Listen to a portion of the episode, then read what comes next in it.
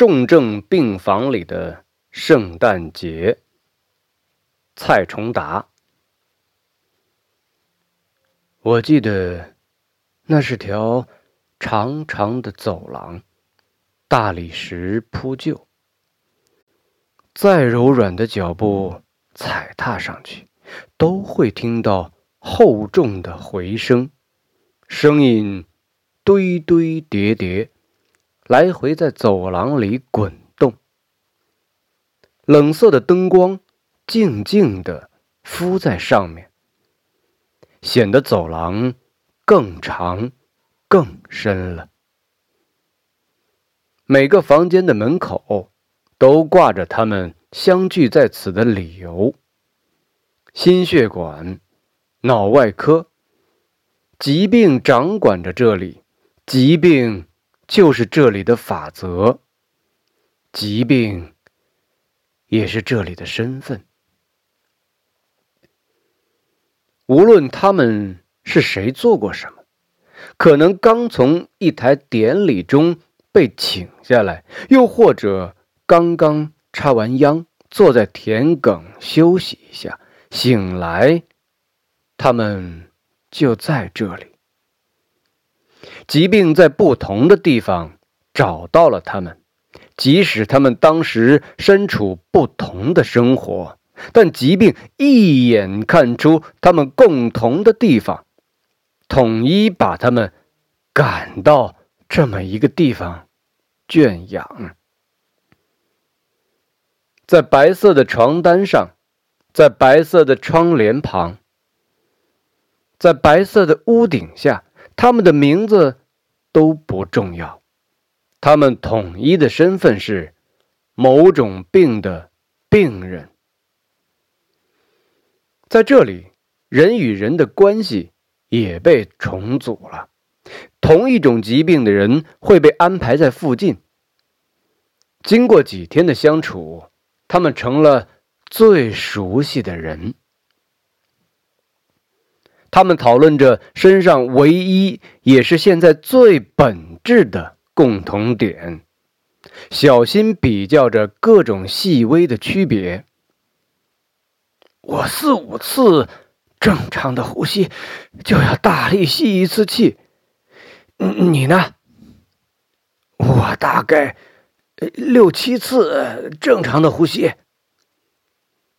我今天左脚拇指就能感到痛了，我还不行，但感到有股热流，好像慢慢流到那儿。意识在这躯壳中爬进的一点点距离发生的一点点小障碍，他们都能感觉到，在这里。灵与肉的差别第一次这么清晰，在这里，他们第一次像尊重自己的情感和灵魂一样，那么尊重自己的肉身。十六岁时，我因父亲的疾病抵达了这里。这个叫做重症病房的地方，位于这医院的顶楼。电梯门一打开，就是这走廊，以及那一个个惊心动魄的疾病名称。他们各自占据了几个病房，以俘虏的数量来显示自己的统治力。到了这最顶层，我才知道医院的秘密。原来。在疾病帝国，也是用武力统治的。谁最残忍、最血腥，谁就站在最高的位置。医院一楼是门诊大厅和停尸房，可以随意打发的疾病和已经被疾病废弃的身体比邻而居。生和死。同时，在这一层盛放，这都是最无能的疾病的作品。死亡不是疾病的目的，疾病是尽可能占有身体，用自己的秩序统治那身体。所以，简单的死和简单的创伤都是最低级的疾病。因为常要出外买些补给品，也因为我需要经常性的逃离病房的气氛。出去走走，我每天几乎都要从一楼经过。从顶楼下来有两种选择：一部电梯就在父亲的病房旁边，虽然是直直通到门诊大厅，却因为使用者众多，几乎每层都要停一下。从顶楼一路往下。路过不同等级的疾病，这一层是脑科，这一层是内科，这一层是外科，然后抵达最底层，一打开，嘈杂的生气马上扑面而来。另一部电梯是医院工作人员专梯，因而人特别少。这专梯有个不成文的规矩：重症病房病人的家属可以使用。每次搭这部电梯，医院工作人员的眼神就如同在看自己的战友。我们有共同的秘密，我们曾感受到死亡的气息。这电梯。位于医院最僻静的东南角，要从那走廊一路走到底，一路经过那一个个病房。我最恐惧走这段路，因为我控制不住自己的眼光，总要一个个去数每张病床上原来的那个人是否还在。然后，一不小心就发现某人不见了。我厌恶这种感觉，就像你按照自己的记忆走一条印象中很平坦的路，然后突然哪里凹陷了，一踩空，心直直往下坠。所以，我一向选择那部。通往门诊的电梯，虽然需要从门诊大厅经过，依次穿过拥挤的人群、暴躁的声响和潮湿的汗味儿，但我享受这种人间的味道，甚至能感受到这各种声响偶然组成的某种音乐感，还有那各种浓度的汗味儿。将会在你的感官中形成不同程度的刺激。每次电梯打开，感受着这声响和汗味扑面而来，会忍不住兴奋，猜测自己将寻找到哪段乐曲，将被击中哪部分的感官。这是人间的乐趣，我想。我很快知道了这里的其他小孩知道，但不认识。有种东西隔阂着彼此，注定无法做非常好的朋友。目光，太透彻的目光。这里的小孩脸上都有双通透的眼睛，看着你，仿佛要看进你的心里。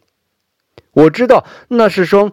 痛彻后的眼睛，是被眼泪洗干净的眼睛。因为那种眼睛，我也有。和拥有这种眼睛的人说话，会有疼痛感，会觉得庸俗的玩笑是不能说的。这么薄的问题，在这么厚的目光前，多么羞愧啊！于是会想掏心掏肺，但掏心掏肺在任何时候都是最累的。通常，只要说过一次话，你就不想再和他说第二次了。同样，你也看到，他也躲着你。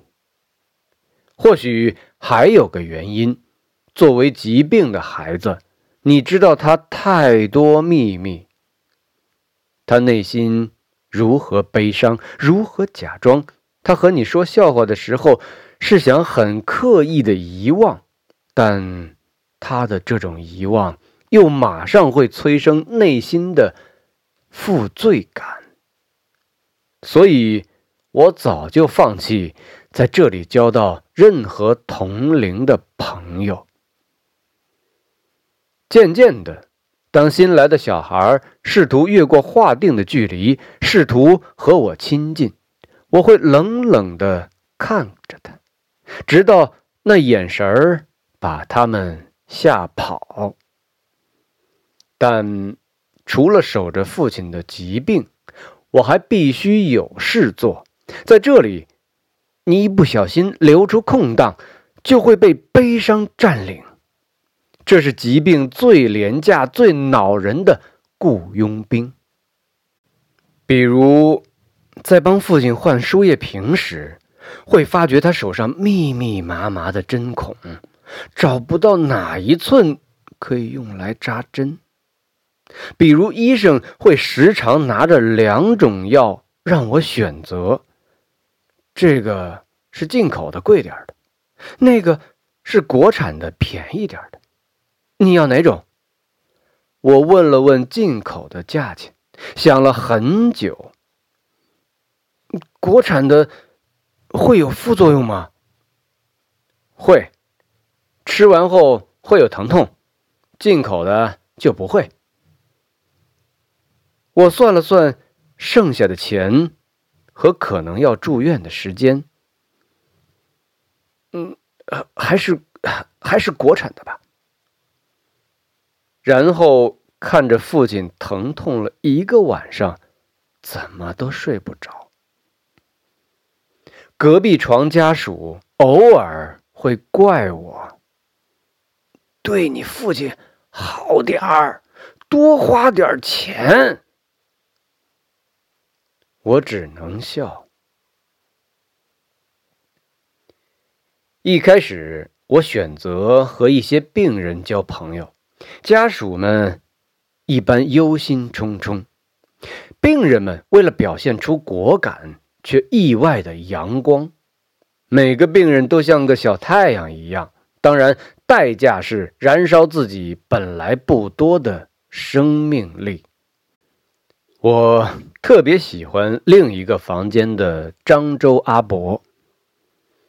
他黝黑的皮肤，精瘦的个子，常会把往事以开玩笑的形式挂嘴上。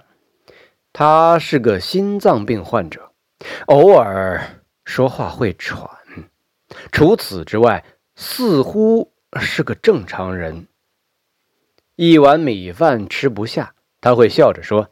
当年我去相亲，一口气儿吃下四碗米饭，把丈母娘吓死了，但因此放心把老婆给我。扶着他去上厕所，他自己到那格子里，抖了半天抖不出一点尿，会大声叫嚷着，以便让门外的我听到：“怎么我的小弟弟不会尿尿？”只会一滴一滴的哭。他甚至还调戏护士。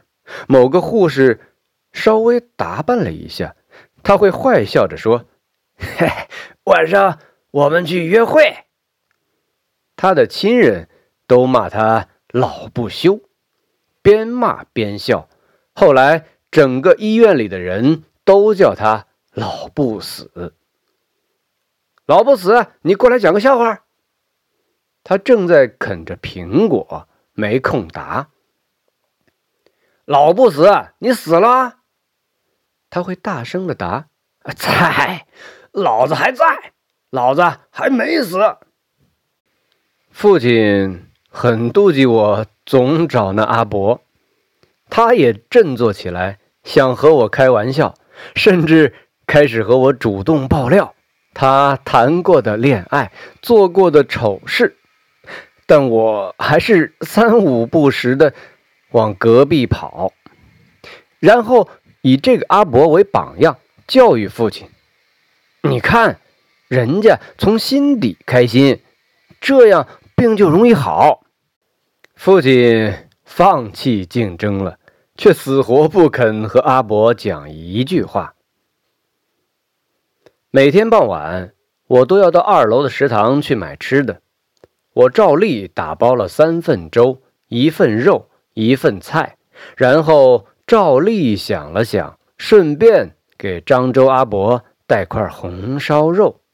医生不让他吃，他的亲人不给他买，他一直叫我偷偷买给他。电梯上来，先经过他在的那个病房，再到父亲的病房。我走过去。看到他的病床空空的，想了想，可能他们全家去加餐了。到了父亲的桌子前，摆开了菜，和父母一起吃。我漫不经心地问：“呃，那个漳州阿伯好像不在，他们去加餐了，有什么好庆祝的？竟然不让我跟一跟？”他走了。母亲淡淡的说：“眼睛没有看我。”我一声不吭的吃完饭，一个人爬到医院的楼顶去看落日。在上面，我发誓不和这重症病房里的任何病人交朋友了。然后安静的回到父亲的病房，把躺椅拉开，舒服的瘫在那儿，假装一点悲伤都没有。